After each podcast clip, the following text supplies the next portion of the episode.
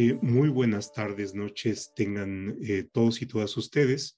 Bienvenidos a esta sesión de IntelliJuris, eh, en la que presentaremos el libro de Carlos Alberto Sánchez sobre la suspensión en el juicio de amparo que ha editado con Tirando Blanche. nada, en la vida de un académico, la verdad les podría decir que nada más em, festivo y no solamente festivo, sino em, eh, que tiene que ver con una experiencia de estar frente a un conocimiento nuevo que es el de hacer presentaciones de libros. Y en particular me eh, da mucho gusto y quiero compartirles e, este, este gusto, eh, porque el estar no solamente en la presentación del libro de Carlos Alberto, sino haberlo leído y encontrar en sus páginas eh, nuevas exploraciones, nuevas preguntas, nuevas respuestas, es eh, realmente también una, eh, es parte de las experiencias gratificantes para quienes desde la academia nos acercamos a temas más prácticos como es el de la suspensión y por supuesto, me parece que obras como la de Carlos eh, ameritan ser eh, divulgadas y por supuesto someterlas también al, eh, al intercambio de opiniones, de ideas, de lecturas. Y creo que una obra desde alguien que practica el derecho y que por supuesto tiene su destinatario en una parte muy relevante del proceso, el ver cómo se aprecia por parte de los juzgadores, de las juzgadoras, creo que es eh, parte de esta, de, hacerle el marco, el eco, la, eh, la divulgación y por supuesto también el ejercicio de encontrar las apreciaciones de otras lecturas. Y eh, por supuesto, en esto, qué mejor marco de tener a dos juezas em, y que por supuesto desde su experiencia tendrán una diversidad de apreciaciones y que eh, eh, forman parte de este gusto de propiciar diálogos que en IntelliJurims queremos, queremos eh, llevar a cabo. así es que, sin más, procederé a hacer la presentación. Lo que haremos es inicialmente los comentarios eh, de la jueza Berta Patricia Orozco y posteriormente de la jueza Abigail Ocampo Álvarez. Y una vez eh, llevado a cabo estos comentarios, le daremos la palabra a Carlos Alberto para que, eh, por supuesto, em, tenga esta posibilidad de armar el diálogo y, por supuesto, este ejercicio dialéctico que siempre es, es muy enriquecedor. Eh, por una parte, antes de hacerlo, eh, bienvenidos, Carlos Alberto, bienvenido, eh, bienvenida jueza Berta Patricia Orozco, bienvenida jueza Abigail Ocampo Álvarez. He estado ustedes en su casa y qué bueno que hayan aceptado esta invitación y será un gusto escucharlas. Y bueno, una vez hecha esta bienvenida, em, inicialmente le daré la palabra a la jueza Bertalicia Orozco. Es solamente una breve presentación. Ella es eh, licenciada en Derecho por la Universidad de Guanajuato. Tiene una maestría en Justicia Constitucional y Amparo. Actualmente se desempeña como jueza primero de distrito en el circuito 29 con sede en Pachuca y eh, tengo entendido que se encuentra realizando un máster en argumentación en la Universidad de León, pero de León en España, ¿verdad? Así es que, eh, bienvenida. Así es que iniciamos con sus comentarios, jueza. Muchas gracias. Bien, muchas gracias. Eh, pues muchas gracias a todos y a todas por estar aquí. Gracias, Carlos, por invitarme a la presentación de tu libro. Ya sabes que desde el principio fue, eh, me llamó muchísimo la atención y, bueno, yo me permití escribir algo en relación con la eh, presentación de tu libro. Pienso que no ameritaba otra cosa. Este, y pues lo voy a leer. Es muy, muy corto, pero bueno, me pareció tan importante y, tan interesante. Eh, pues empiezo entonces. para este libro, eh, pues la frase de si un libro está bien escrito, siempre me parece demasiado breve, decía Jane Austen. Y bueno, yo conocí a Carlos Alberto, no por casualidad, y de la forma en la que ahora pues conocemos a muchos, sin siquiera estrecharle la mano o darnos un abrazo cálido y con sorpresa. Encontré su libro en un tweet y no dudé en enviarle un DM para felicitarlo y sé de cierto que no fui ni soy la única. Que la suspensión en su libro fuera puesta sobre la mesa para abrir un debate académico y hacer una crítica sobre su funcionalidad en la forma en la que se ha concebido y no como para hablar de ella en un lenguaje de reglas que deben ser aprendidas, no merece menos que un amplio reconocimiento y como otro regalo, la curiosidad para leerlo completo. Solo lo difícil es estimulante, dijo Marguerite Yourcenar, y Carlos Alberto plantea bien la complicación de la suspensión, al tiempo que nos invita a reflexionar, casi en tono obligado, por lo robusto de sus fuentes, eh, con un contagioso entusiasmo.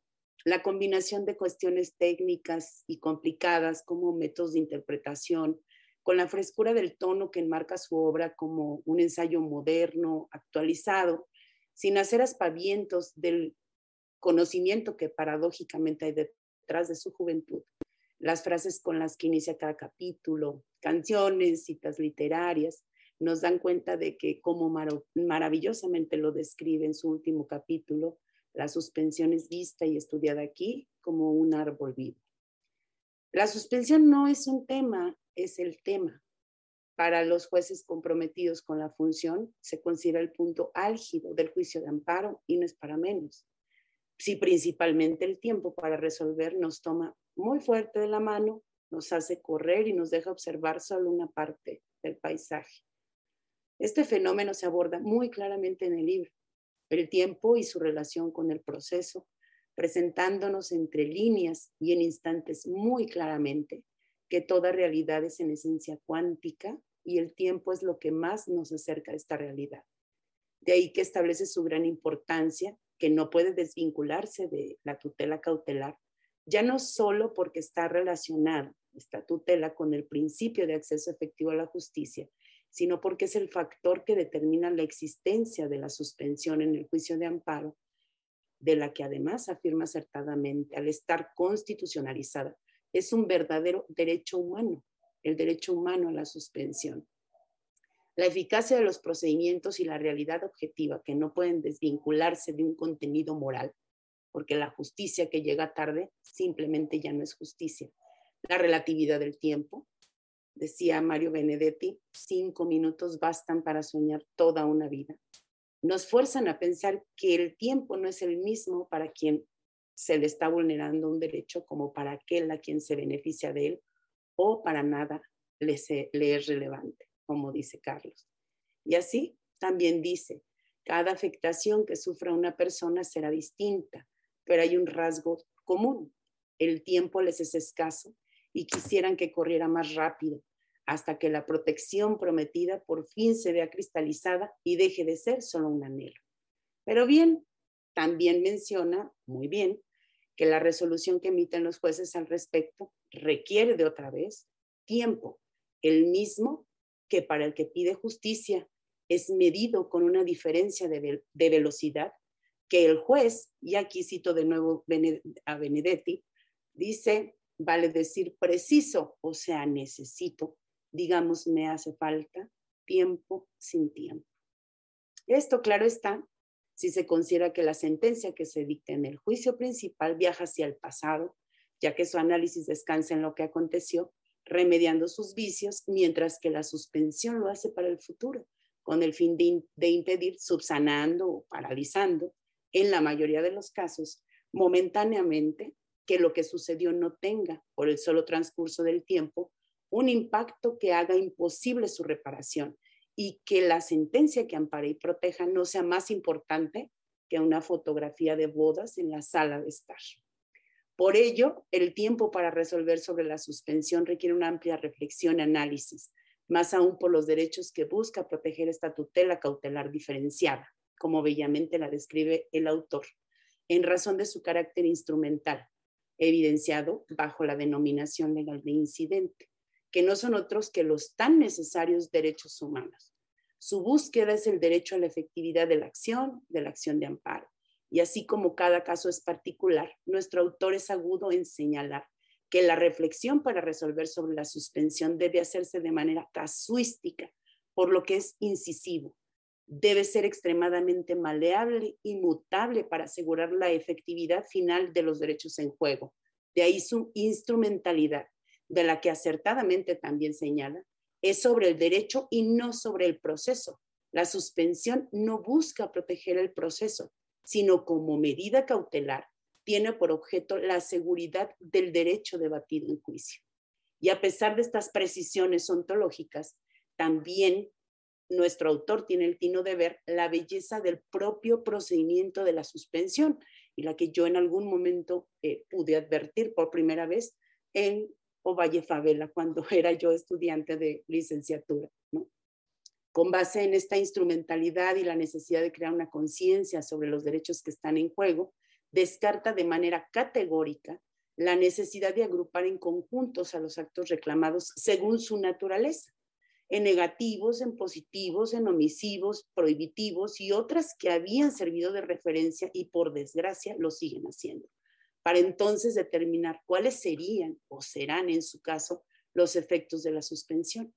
Insiste en que cada caso es particular, cada suspensión que se pide tiene detrás a una persona que solicita justicia y para ello la diversidad de pretensiones, de necesidades es la regla, no la excepción. Pero también sé y nos cuestiona precisamente por esta instrumentalidad de la tutela cautelar, cautelar cuáles son los límites de sus efectos. Para nuestra suerte, él responde, no es uno de ellos que no es uno de ellos que, sean los mismos eh, que, los que, los que se dictan en la sentencia, en el principal, ni tampoco que se pueda prejuzgar en el fondo, tampoco los poderes del juez sobre la medida cautelar. La apariencia del buen derecho, presupuesto indispensable de toda medida cautelar y especialmente en el amparo, se aparece en el autor como un cálculo de, de probabilidades algo arriesgada, dice él, y señala que se trata de un enjuiciamiento de primeras impresiones que tal vez obliga a explicarlo al más puro estilo del realismo norteamericano. El tiempo, otra vez, y lo humano, demasiado humano de los jueces que condicionan la toma de una decisión rápida para resolver una suspensión, para lo que junto con Kahneman reflexionemos que pensar rápido no es la solución por traer con ellos con ello heurísticos y sesgos. Quiera Dios que no se resuelva una suspensión por un juez hambriento o cansado, mucho menos por uno que tenga en su acervo un conocimiento tan limitado que crea que lo sabe todo. Que el juez piense despacio es pues una solución junto con un buen sistema de precedentes que logren que se cristalice el principio de seguridad jurídica siguiendo un método de interpretación basado en factores y no en reglas, que no dé margen a una discrecionalidad que se torne en autoritarismo, ni una, ni una rigidez que impida la personificación de la suspensión como un árbol vivo. Hasta aquí, y bueno, todo eh, por ser bastante lo que expone Carlos, hace que crezca en la espalda de los juzgadores el peso de su labor. Es verdad que todo ello debe servir para no olvidar lo que debemos sacar de la bolsa a la hora de resolver y también lo que el justiciable debe saber para pedir. Pero Carlos, este libro como cuando vemos una serie que anticipa un, otro, otra temporada, pues creo que hay muchos otros temas que se pueden ampliar. Es muy completo. Sin embargo, eh, la suspensión pues es una institución bastante amplia y pues yo también, como muchos, espero que traigas más novedades sobre la suspensión, porque pues en verdad es indispensable. Muchas felicidades, Carlos, y muchas gracias. Pues muchas gracias, eh, por la intervención. Y mientras usted desarrollaba su, presentación y en la parte final, eh, eh, por supuesto, cuando un juez toma una decisión sobre una suspensión, lo hace en condiciones de información precaria y, por supuesto, en un contexto de incertidumbre, eh, que, por supuesto, en el desarrollo de, del mismo proceso va obteniendo más información y, por supuesto, va documentando su decisión. Y en esto de los acercamientos, por supuesto que los precedentes que la materia va dando la misma función jurisdiccional eh, y trayendo un poco a Kahneman em, en este libro al que usted hace referencia, van teniendo esta función de anclajes, es decir, puntos eh, o bien criterios a partir de los cuales los jueces eh, toman sus decisiones, aún en este contexto.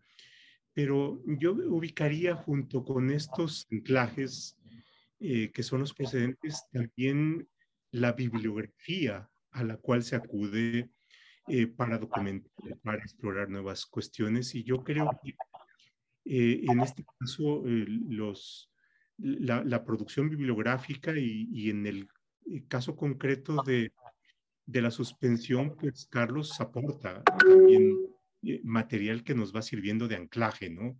de aquellos que desde la práctica se enfrentan a temas de suspensión o bien que desde la judicatura también lo hacen.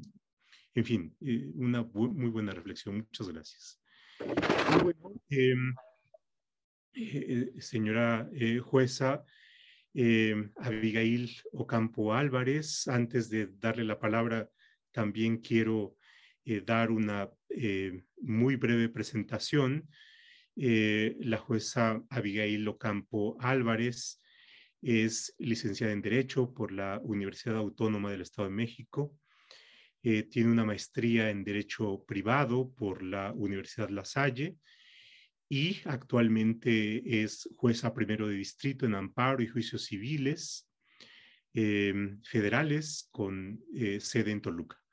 Pues muchísimas gracias por haber aceptado esta invitación. Es un verdadero gusto esté usted con nosotros. Bueno, pues eh, no, no, digo más, solo le doy la palabra.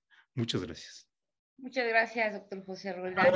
Carlos, muchas gracias por la invitación. Eh, te felicito primeramente por, la verdad, este magnífico libro, que pues tenía otra idea, ¿verdad? Cuando me invitas a, a precisamente esta charla, pues dije, puede hacer un libro de suspensión normal, ¿no?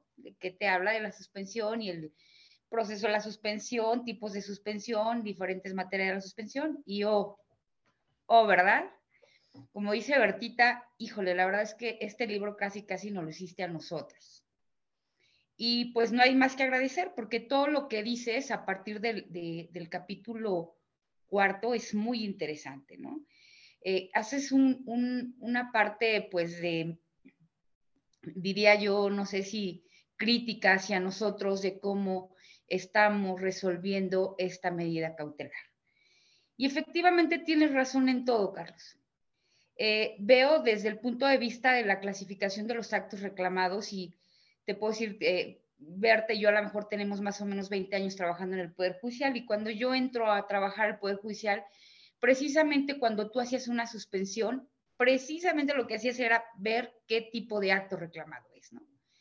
Y entonces ya tu cabeza mecánicamente, por eso hablas de decisiones de jueces mecánicos, tu cabeza en mecánico decía, eh, inconstitucionalidad de ley, se niega la suspensión.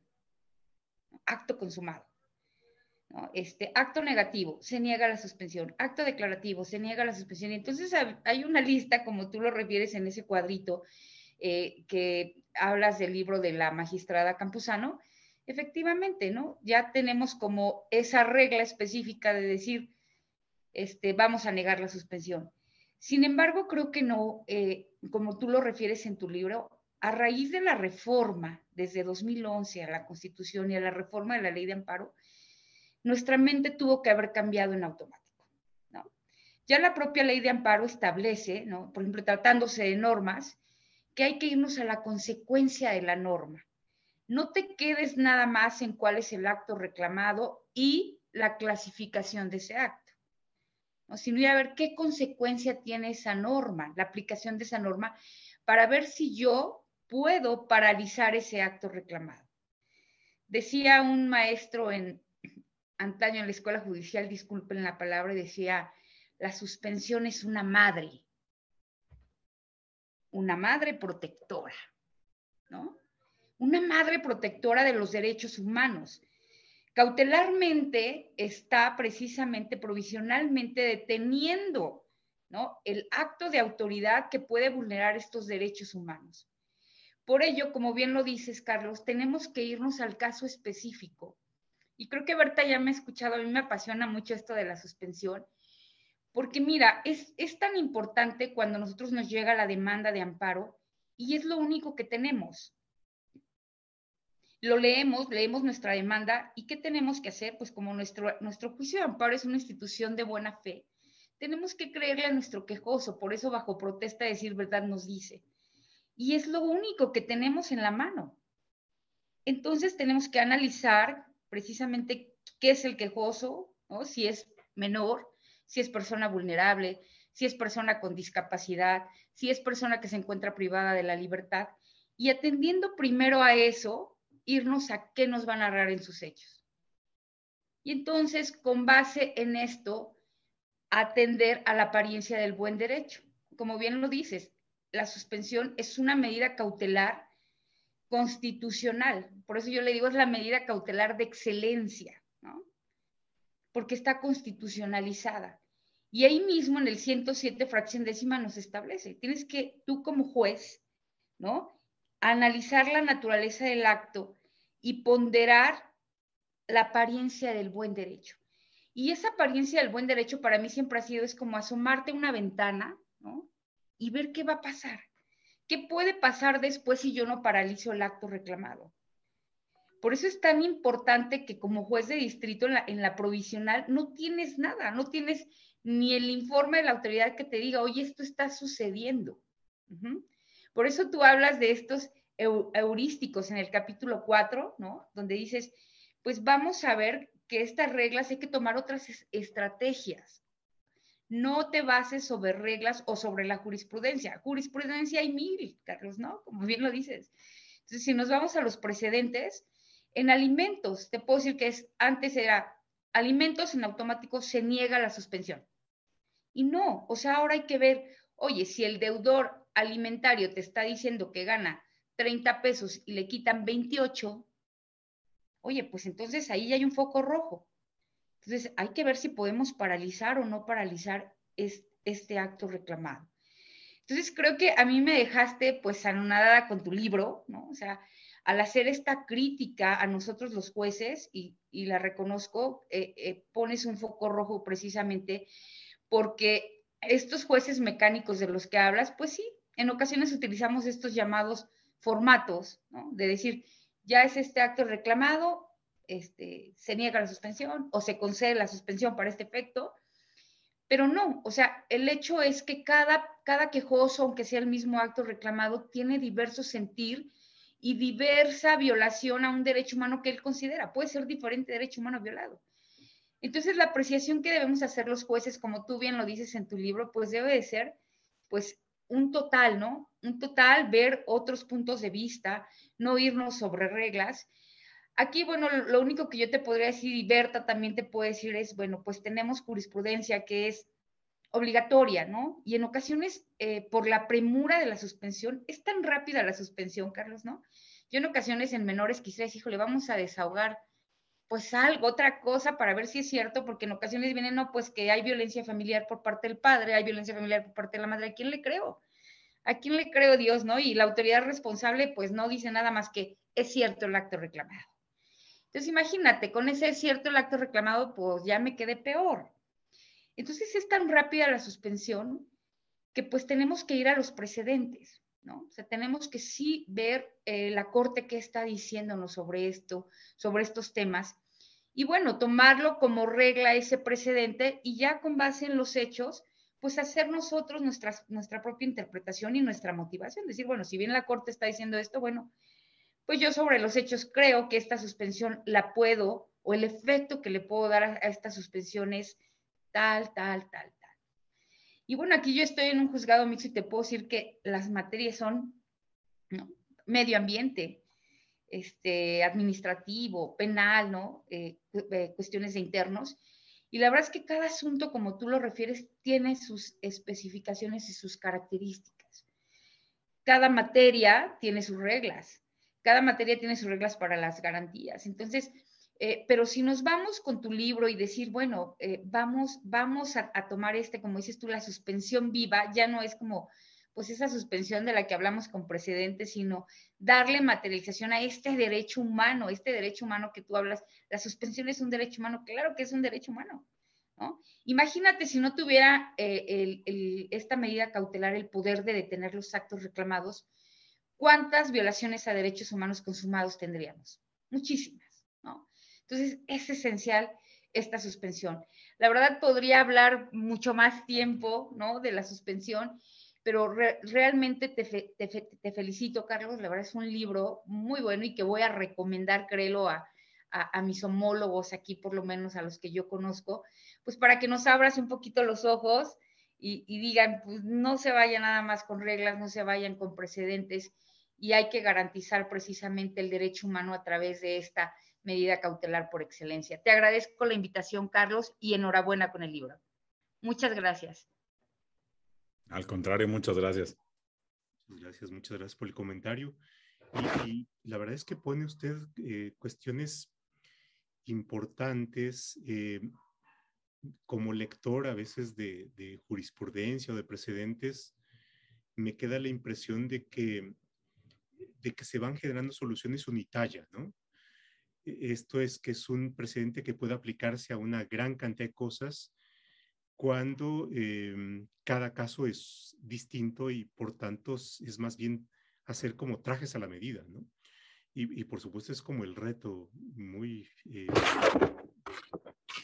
importante de, de, la judicatura. Carlos, pues te llegó tu turno de intervenir.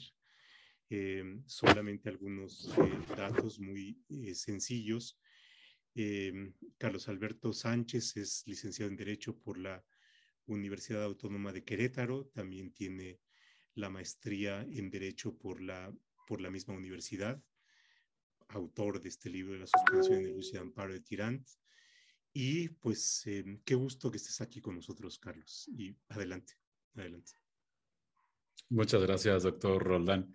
Muchas gracias, jueza Berta, jueza Abigail, por, sobre todo por aceptar destinar un poco de tiempo que yo sé que para ustedes, más que para algunas otras personas, es muy valioso, sobre todo entre semana, y hace rato nos refería la jueza Abigail también en, una, en un turno de guardia, que sabemos que no es sencillo eh, llevarlo y sobre todo hacer este, estos espacios por los cuales estoy muy agradecido que se hayan tomado no solamente los minutos que, compartamos el día de hoy, sino también el tiempo de, leerme eh, en, lo que he escrito, que ya con un solo lector, normalmente quienes hemos escrito un libro, eh, ya nos damos por satisfechos, pero si son más de uno, pues todavía es una satisfacción mucho mayor.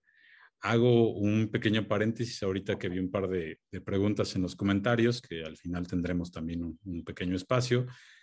Eh, sobre el libro, en realidad está, lo envían a toda la República vía la propia página de Tirando Blanc o eh, ahí puse el enlace hace un ratito en, la, en el chat y si no, pues, los venden también en la mayoría de las cadenas de librerías de, del país. Eh, les diría también aprovecho agradecer de un lado a, a que nos abre aquí las, las puertas para la presentación y, al profe Roldán, que ha sido extremadamente amable con un servidor, tanto en la presentación anterior que tuvimos en Ciudad de México, como en, invitarme a, estar aquí con ustedes, a participar también en algunos otros cursos con, con propio IntelliJuris. En los próximos días, eh, su servidor estará coordinando un, curso aquí con IntelliJuris sobre precisamente la suspensión en el juicio amparo, en el que la jueza Berta también nos, nos acompañará como docente eh, entre algunos otros está por ahí también el doctor Rubén Sánchez Gil, que estará con este tema interesante que tocaba ahorita la jueza Abigail, con la, ponderación de la apariencia del buen derecho eh, en, los juicios de amparo, cómo, cómo funciona, cómo opera. Eh, tendremos también un par de, amigos míos, secretarios de, estudio y cuenta de, la Corte, que nos ayudarán también en ese lado y, su servidor que también estará eh, impartiendo. Y ahora pues vamos a lo que nos interesaba ahorita el día de hoy, que es eh, pues mi libro. Algunas veces en, este tipo de, situaciones, cuando uno es el autor, de repente reconocerse a sí mismo como el autor y empezar a comentar sobre la base de esto, eh, de sus mismas ideas y sobre todo de las réplicas que se van construyendo es, bien interesante. Pero también tengo que ser franco y hace ratito decía eh, la jueza Abigail que el, libro estaba escrito en un tono crítico a los jueces y la verdad es que no, no hay que negarlo, lo hice desde esa perspectiva por una razón. Eh, yo me dedico preponderantemente a la, a la, práctica profesional como abogado a diario, bueno, con mucha menor medida que ustedes, desde luego, eh, pero eh, veo las suspensiones y, digamos, me impactan eh, día con día, cotidianamente, y las decisiones, pues uno las traslada a los casos concretos y pues obviamente ve cómo repercuten a veces esta clase de, de toma de decisiones que tienen que ser, aquí mm, hago yo la acotación en el libro, que no es tanto una virtud, la velocidad con la que se toman las decisiones, sino una necesidad. Y entonces, en esa necesidad de tomar la decisión rápida, la decisión sobre la suspensión, pues a veces eh, realmente las, las garantías que se pueden dar a los derechos en ese momento o las afectaciones que se pueden dar también por la negativa o por conceder una medida parcial que a lo mejor no alcance eh, completamente a proteger la esfera del quejoso, pues obviamente son decisiones que se toman muy rápido por parte de los jueces. Que claro, eso no es algo que, que lo desconozcamos quienes vamos y promovemos una suspensión. Sabemos que la carga de trabajo de los juzgados eh, en nuestro país, sobre todo los juzgados de amparo, muchas veces también propiciada por nosotros mismos, que abusamos del, medio, del medio, en realidad, del juicio como tal, para acudir a un sinnúmero de cosas que a veces necesariamente no deberían de, caer todas eh, en, suma, en primera, con el, con el juez de distrito, con las juezas de distrito, pero resulta que a veces también eso es una muestra también, y es otro punto aparte, de cierta desconfianza que se tiene de las justicias locales o de cierta muestra también de ineficiencia que tienen estas, estas justicias locales que a veces no responden a, como vemos por ahí, veía hace rato conectado un, abogado, amigo mío, eh, Alejandro Follo, que decía que a veces los asuntos se ganaban en la suspensión. Y, y, realmente desde la perspectiva del abogado muchas veces sí sucede, o sea, sin tener una suspensión, el asunto puede tener una sentencia muy bonita de fondo, vanguardista, ampliamente protectora, eh, que de un alcance mucho mayor a los derechos, pero si realmente ya la afectación se dio o se dio por mucho tiempo, pues ya la justicia que llega tarde, pues no es, no es, no es lo mismo, ya es justicia tardía y pues eso va haciendo que, que el, el, mecanismo mismo del proceso de amparo pues vaya perdiendo cierta efectividad y también eso va arrastrando un poco la legitimidad que llega a tener el mecanismo en sí mismo. Ahora, voy a, voy a, voy a hacer un par de precisiones eh, a partir del libro y a partir de los comentarios de, ambas juezas, que por un lado los valoro mucho en, un doble sentido, eh, que es el primero, es, a ver, eh, yo lo escribí desde la perspectiva de alguien que está, digamos, del otro lado de la barandilla pidiendo las suspensiones, y que el día de hoy, aquí al compartir las ideas, eh, se acojan un poco las ideas de un servidor con, con, las personas que están del otro lado de la barandilla, precisamente que son quienes no resuelven, dos juezas de distrito en lo particular que a diario están conviviendo con las suspensiones, pues desde luego me llena la verdad de mucha satisfacción en lo personal. Y en un doble sentido también es que, eh, obviamente la idea, y creo que lo, lo, lo refiere muy bien eh, el magistrado Miguel Bonilla en el prólogo, es a final de cuentas, lo que yo subo ahorita a la palestra a discutir todavía son ideas inacabadas. Y es precisamente para lo que habría que subir, o sea, habría, que estarlas subiendo, es para poderlas debatir, contrastarla y ponerle otro punto de mira a algo que normalmente, eh, como decía la jueza Abigail, nosotros esperamos que un libro de, la, de suspensión diga que procede contra aquí, contra acá, en estas modalidades, eh, si no te la conceden vas a este recurso, etcétera, y un aspecto más eh, netamente de práctica procesal, pero yo no me fui de ese lado, o sea, yo me fui más bien a la, otra vertiente, la teoría del proceso y la teoría de los derechos aplicada al proceso, donde viene esta parte que, es para mí bien importante eh, de, a partir de la crítica de este libro, que es lo que yo hago es, yo percibí el problema vivencialmente, digamos, me tocaba ver que de pronto eh, me decían, precisamente como decía la jueza Abigail, es un acto eh, negativo y en automático eh, tengo que negar la suspensión, cualquiera que sea que lo que me estés pidiendo. Es decir, todo lo demás ya no me tiene relevancia. Y uno de los puntos críticos en los que yo hago en ese sentido es, a ver, vamos a detenernos un momento y vamos a detenernos un momento en, en esta parte de decir, no vamos a mirar cómo el acto se presenta o está ausente, incluso en el caso de las omisiones, porque realmente eso no es trascendente para el, motivo por el cual va el quejoso al amparo, que es la violación de sus derechos. Que el acto se presente de una forma u otra, ciertamente para efecto de la suspensión, yo lo considero con poca o, muy poca relevancia, porque realmente lo que interesa es que el derecho se proteja de la persona quejosa. Y es un punto ahorita en el que eh, la jueza Abigail pone un punto central eh, en la discusión que a lo mejor yo no fui tan explícito al momento de, escribirlo, que es ver a la persona. Cuando se va a decidir sobre la suspensión, el punto de mira siempre es mirar a la persona, mirar al quejoso que va y pide. Y obviamente a partir de ahí sus condiciones, decía si es una, una persona con discapacidad o alguna otra eh, situación particular, a partir de ahí comenzar a tomar o a forjar la decisión que se va a dar. Porque desde luego, la afectación, por ejemplo, eh, de una persona que sufre discriminación, por ejemplo, con una ley que también pone el ejemplo la jueza Abigail, pues puede ser que la discriminación se le dé no de forma directa, sino por resultados. Entonces, habría todavía que hacer un análisis mucho mayor en esa casuística tan específica de esa persona en concreto.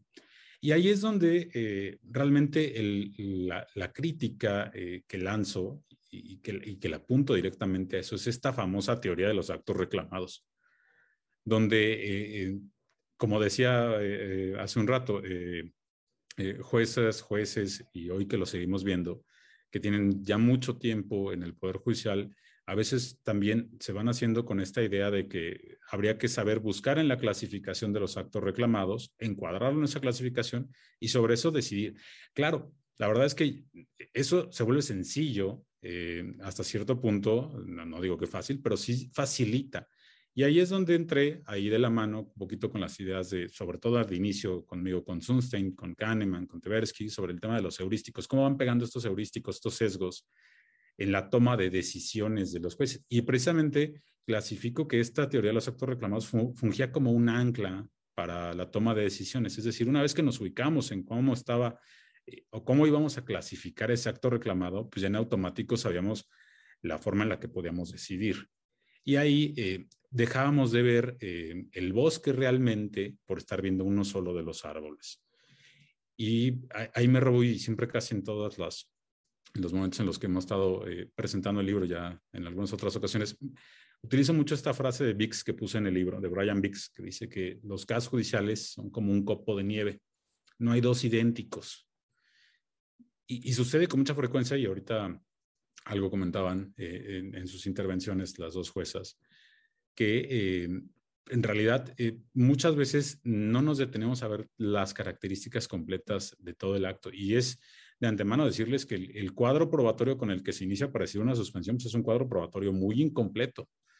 Lo plasmaron ustedes ahorita en sus ideas de manera eh, extraordinariamente puntual sobre esa base. Desde luego, decidir sobre eso es complejo. Por eso yo decía incluso que vámonos un escalón abajo de si es el juicio de probabilidades para decir sobre la suspensión, sino un juicio de primeras impresiones.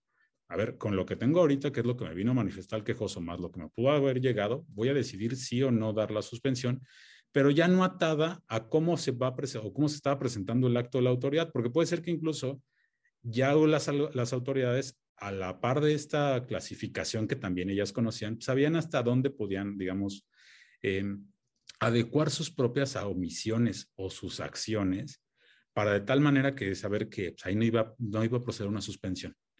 ¿Por qué razón? Porque ay, voy a generarme yo una omisión y realmente pues, antes contra las omisiones pues decía que no procedía a la suspensión y en automático nos íbamos. Uno de los puntos de, que rescataba la, jueza Bertes, a ver, yo en el libro plasmo esto. Eh, para mí la suspensión, además de ser una tutela eh, al servicio de los derechos, es una tutela diferenciada que tiene que ser extraordinariamente maleable. Hoy, en día la verdad es que coincidió y me parece que es una fortuna que haya coincidido, que estemos con dos juezas en juzgados de amparo mixtos.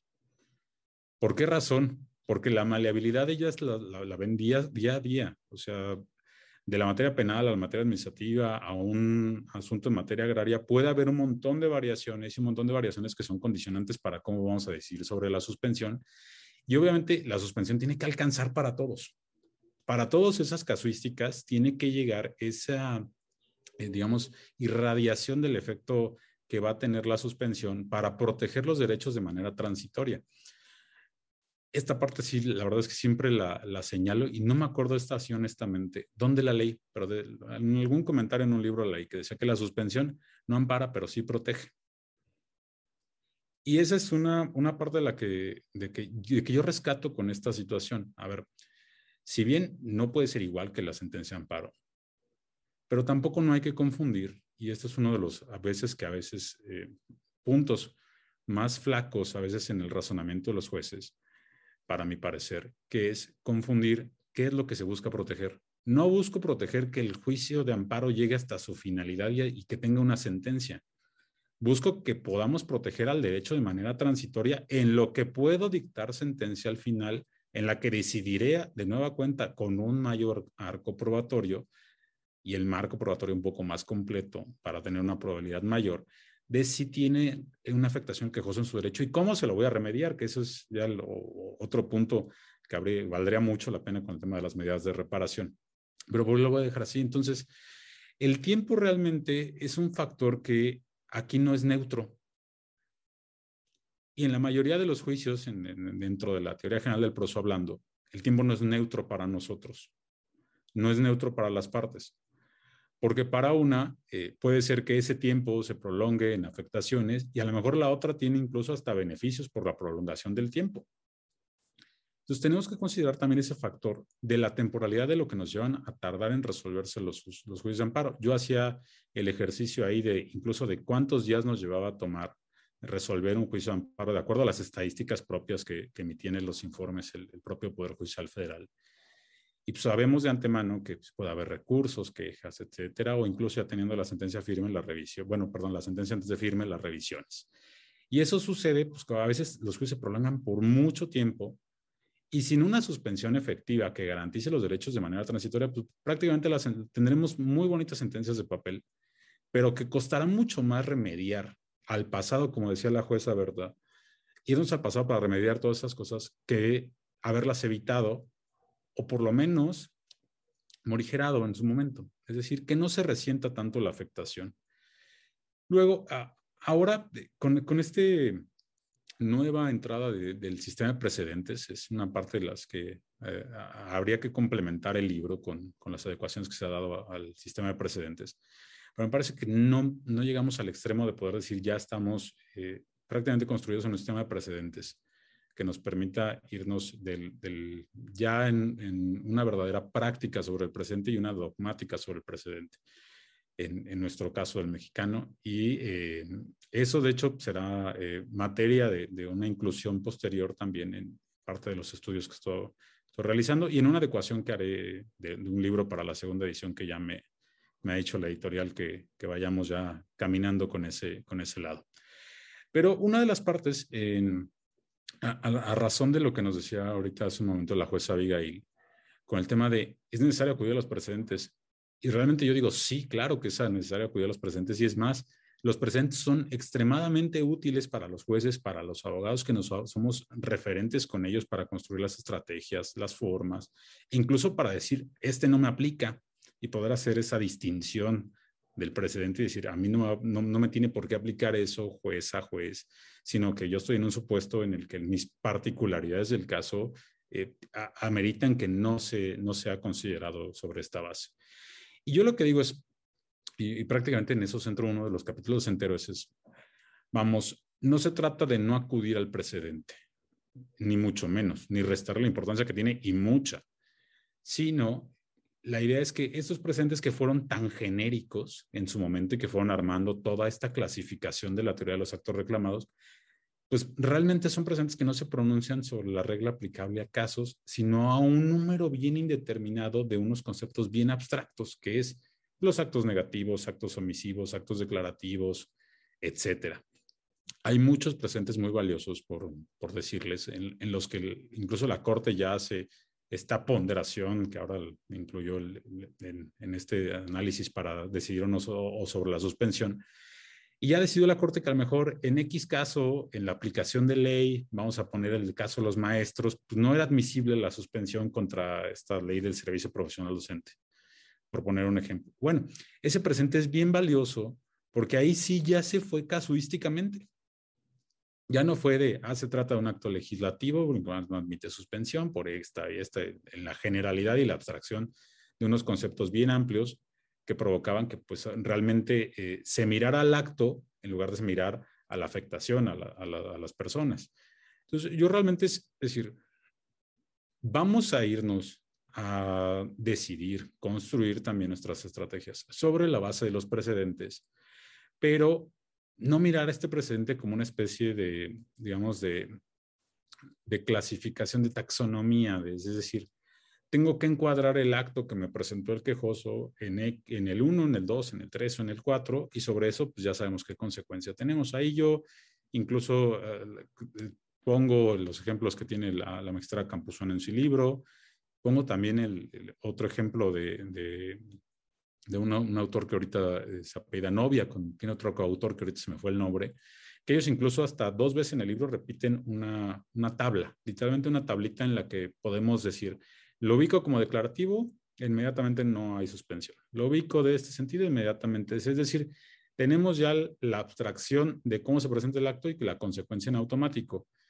Y, yo realmente es, la crítica puntual es, vamos a abandonar eso, porque tenemos que ver a la suspensión como este instrumento vivo que proteja los derechos, no regresar a esta idea de que lo que importa realmente es cómo se le viola el derecho porque eso realmente es la, parte secundaria de cómo se le está violando, porque para eso las autoridades por actos o omisiones se pintan solos, para irse generando día con día pues nuevas innovaciones para violarlos o sobre todo nuevas salidas para poder escudarse de este control eh, que tienen sobre sus actos o, buscar estos márgenes en los que ciertamente, parafraseando aquí eh, con el profe Roldán, con los administrativistas, las inmunidades del poder y obviamente la suspensión tiene que llegar hasta esos recovecos y hasta esos huecos en los que la casuística de a lo mejor una sola persona necesita una protección bien diferenciada del resto de las demás.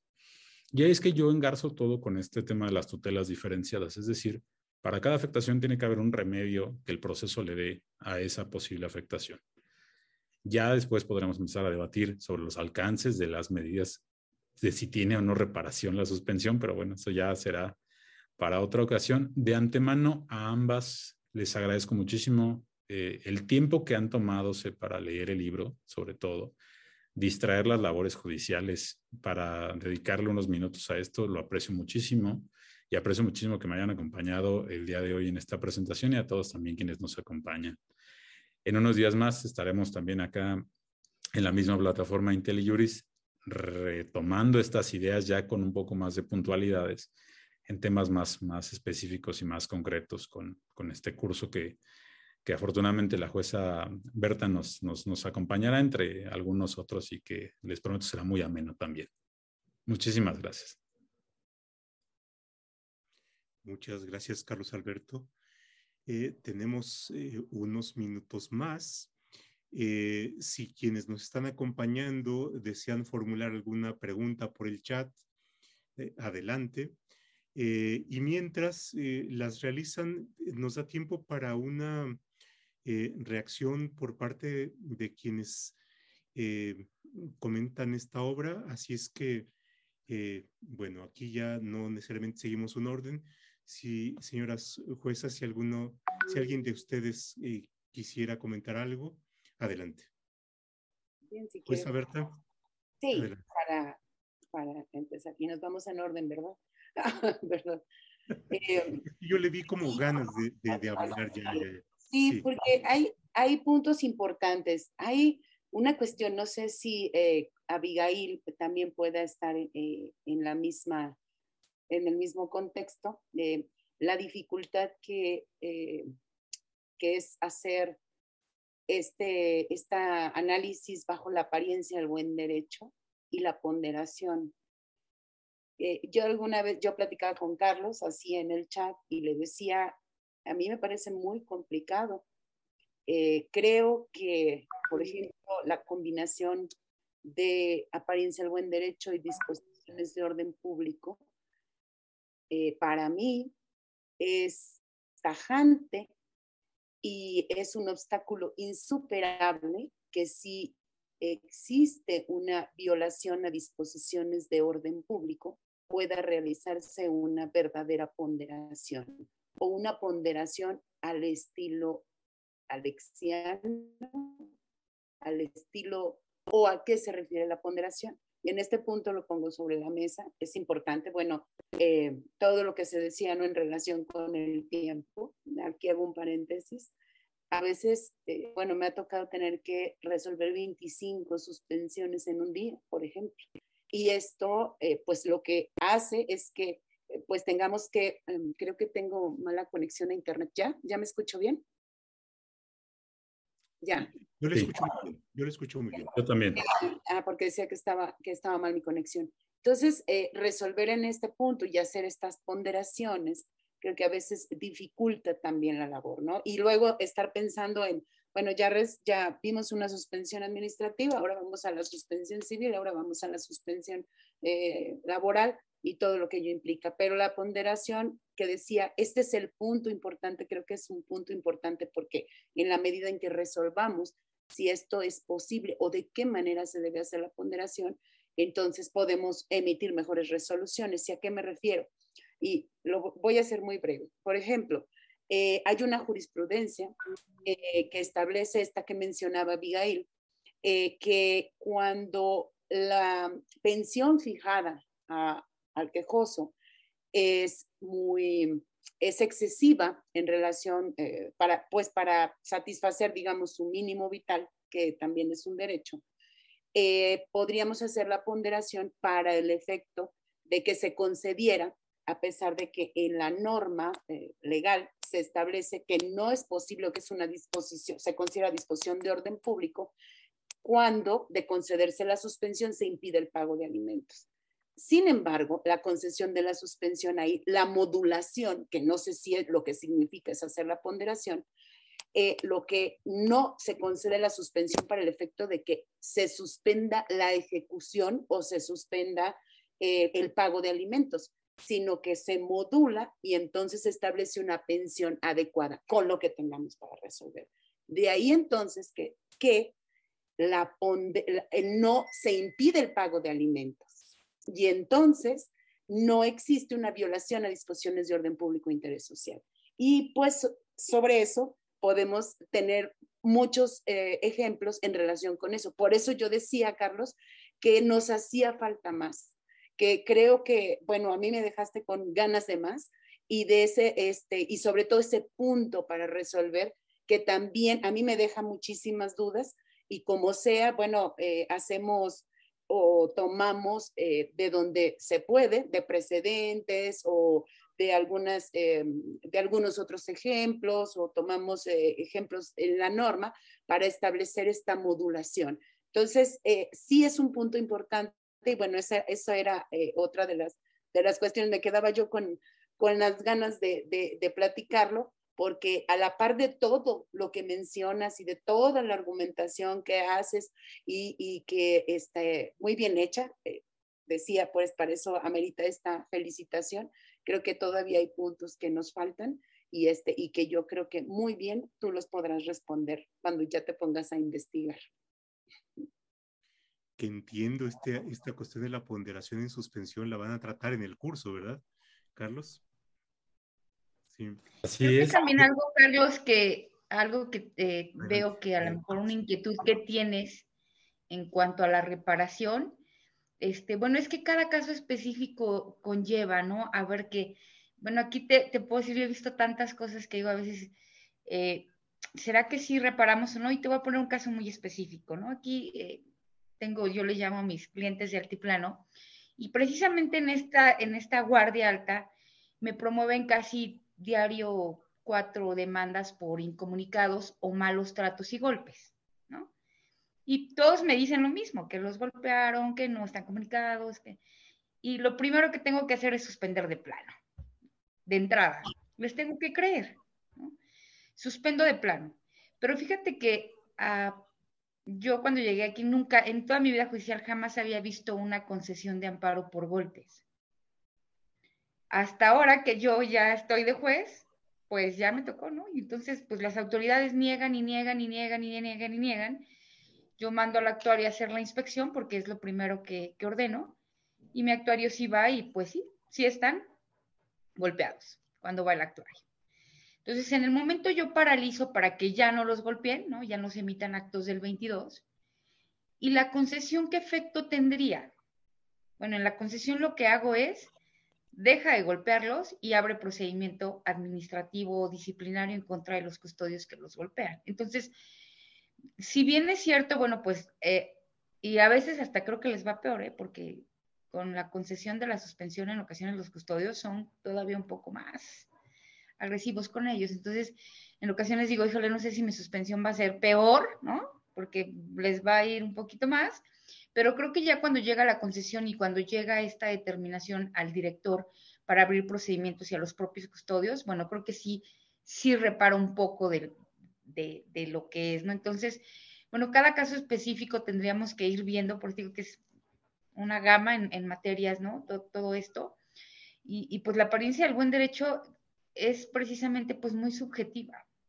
Eh, veo aquí en, el chat una pregunta que dicen, bueno, los precedentes eh, no son similares para todos. Pues no, o sea, el precedente es de un caso en específico y si nos sirve algo de ese caso en específico, que es precisamente irnos a la ejecutoria, para ver si ese caso específico se adecua a lo que yo voy a resolver porque si no se adecua a lo que voy a resolver, bueno, pues será emitido por la Corte, pero entonces yo tendré que hacer un razonamiento en el sentido de decir, bueno, sí está este precedente, pero en el caso los hechos son distintamente a lo que la Corte resolvió en ese precedente.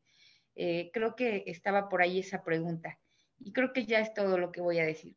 no me la voy a pasar aquí hablando. Muchas gracias. Muchísimas gracias. Muchísimas gracias. Carlos. Eh, bueno, dos puntos que eh, decía el doctor Roldán hace un ratito, que sí, eh, precisamente con el tema este de la, de la ponderación ahora aplicada a las suspensiones en la apariencia del buen derecho, el orden público, es más, etcétera, sí lo vamos a tratar en el curso, de hecho, hasta doble. El doctor Rubén Sánchez Gil va a entrar con el tema del test de proporcionalidad y suspensión, que es precisamente justamente esta parte, y también el doctor Isidro Muñoz Acevedo, secretario de la Corte, eh, nos va a hacer ayudar con ese lado también con la, la, otra cara, digamos, de la moneda, de quien decide ahora en las suspensiones y quien es, pues por antonomasia, quien va construyendo estos precedentes vinculantes sobre cómo vamos a hacer estos ejercicios de ponderación. Y eh, hace, ahorita también, eh, aprovechando la pregunta de, de Eudoxio López que, que, ponía por aquí, ahorita regresamos con ella, que también trataba hace ratito la jueza Abigail pero decíamos hace unos, ya algunos unos días más atrás, eh, con el profesor Roldán, que eh, ahora viene toda esta parte de hincarle el diente al, control de las políticas públicas, ahora sumarle este nuevo aderezo al, eh, a la ensalada grande que es, que es decidir sobre las suspensiones, sobre todo en casos ahora, por ejemplo, de diseño de políticas públicas, implementación de políticas públicas, donde precisamente ese componente del interés social del orden público todavía tiene pues, una, una, característica un poco eh, mayor, sui generis, y incluso hasta, digamos, de, de, de, ver si la política pública tiene ese soporte suficiente previo para su, su construcción en base en, pruebas, etcétera, para saber si alcanza para, eh, para considerarla que no es una mera ocurrencia para efectos de, de ponderar en ese esquema que, que se vuelve un poco más más complicado eh, sobre esa base. Y, y, decía con bastante eh, tino el doctor, creo que todavía no llegamos al punto de sumergirnos de plano en el control judicial de esas políticas públicas y de cómo a través de esas políticas públicas muchas veces es que se da efectividad a los derechos. Leía al, mismo profesor Roland en, en, este manual que sacó la Corte sobre la justiciabilidad de los derechos económicos, sociales y culturales, de ese lado que realmente mucho del contenido prestacional que llegan a tener estos derechos pues depende de, la creación correcta de las políticas públicas y acciones concretas de las administraciones públicas y desde luego también que éstas tengan un adecuado en su momento control eh, ya sea en sede administrativa o en sede de los juicios de amparo sobre su constitucionalidad. Y a la par, obviamente, eso también nos va a sumar un ingrediente, un componente bastante interesante que por ahí platicaba también con, con el doctor Isidro Muñoz Acevedo, que va a estar en el curso, eh, diciendo precisamente que, que, esto, cómo entramos con este lado de las políticas públicas también, que para, para efectos de las pensiones va a ser todo un tema novedoso. Desde luego, como decía la jueza Berta hace un ratito, puntos nos faltan. La verdad es que esto bien, bien, bien refiere Miguel Bonilla, el magistrado que me hizo favor de escribir el prólogo, que estaba inacabado todavía. Y realmente faltan muchos puntos eh, que trataré de ir atendiendo en la medida en que vayamos pudiendo construir y sobre todo, no tanto de, atender por atender, sino tratar de dar alguna idea que propicie el debate. No, no, se trata de tener o no la razón, sino de propiciar y abrir el debate sobre estos, estos conceptos. Y ahí aprovecho también eh, con la pregunta que decía aquí en el, en el banco de preguntas Eudoxio, con el tema de de si los presentes resolverán asuntos con hechos similares o a, casos concretos. Y, aprovechando lo que decía la jueza Abigail, nos volvimos durante mucho tiempo lectores de tesis y no lectores de las ejecutorias. Y realmente siempre, de todo el, o sea, desde que lo conocemos, realmente la fuerza vinculante que tenían la antes llamada jurisprudencia, ahora los, los, precedentes en general, esto es, realmente es la ejecutoria, no la tesis. La tesis era informativa y siempre lo ha sido.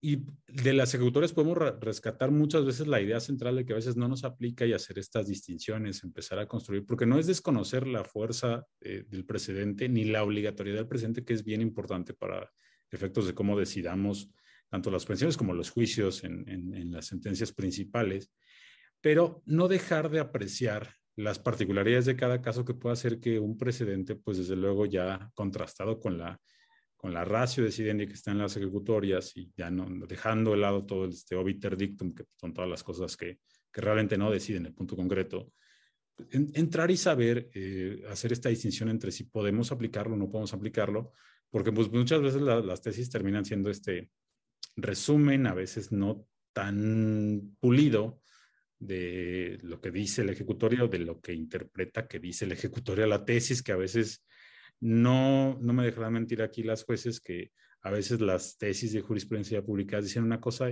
y uno va a la ejecutoria y se encuentra que, oh sorpresa, en realidad es otra muy distinta. O algo muy parecido, pero que no era igual.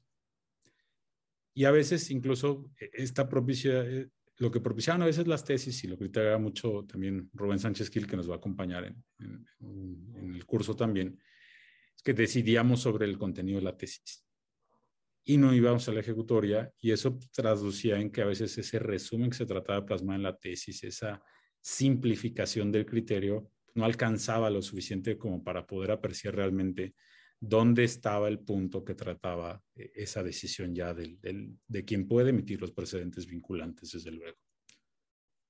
Gracias. No, gracias a ti. Que a propósito de lo que comentas, la sesión inaugural de este curso eh, va, em, va a tener eh, como detonador de la discusión al magistrado Jean-Claude Tron, que eh, a propósito de las suspensiones sobre las vacunas a menores de 11 años, se ha generado una discusión y se ha generado contradicción de tesis y que seguramente en los próximos meses estaremos viendo cuál es el resultado de esta contradicción. Pero pone precisamente el punto en, la protección de derechos, en cómo valora el juez em, el riesgo o el posible daño, si lo que valora es necesariamente el peligro de la vida o simplemente el riesgo a la salud, ¿no? Eh, y por supuesto, esta, eh, esta línea fina entre la función jurisdiccional y la política pública, pero para esto también es importante entrar a la discusión de qué significa esto de la política pública, ¿no? Eh, que es un concepto que pareciera así inaprensible y que genera un, un, principio de autoridad, ¿no? Pero creo que hay que perderle un poco el respeto a ese principio de autoridad y saber qué significa, porque no es más que un instrumento también de, de, de garantía de derechos. ¿no? En fin, como ustedes pueden ver, pues se, eh, se detona una serie de preguntas y creo que ejercicios como el que hemos tenido de diálogo entre quienes están en la profesión, quienes están en la judicatura, eh, quienes estamos en la academia, realmente puede resultar eh, muy fructífero. Y bueno, pues solo me resta agradecerles nuevamente por su aceptación de estar aquí con nosotros. Eh, a quienes nos han acompañado em, en esta sesión. Y bueno, pues eh, eh, con esto despedimos esta sesión. Muchísimas gracias, cuídense ustedes mucho y nos estaremos viendo. Muchas gracias. Muchísimas gracias a todos. Gracias, hasta luego.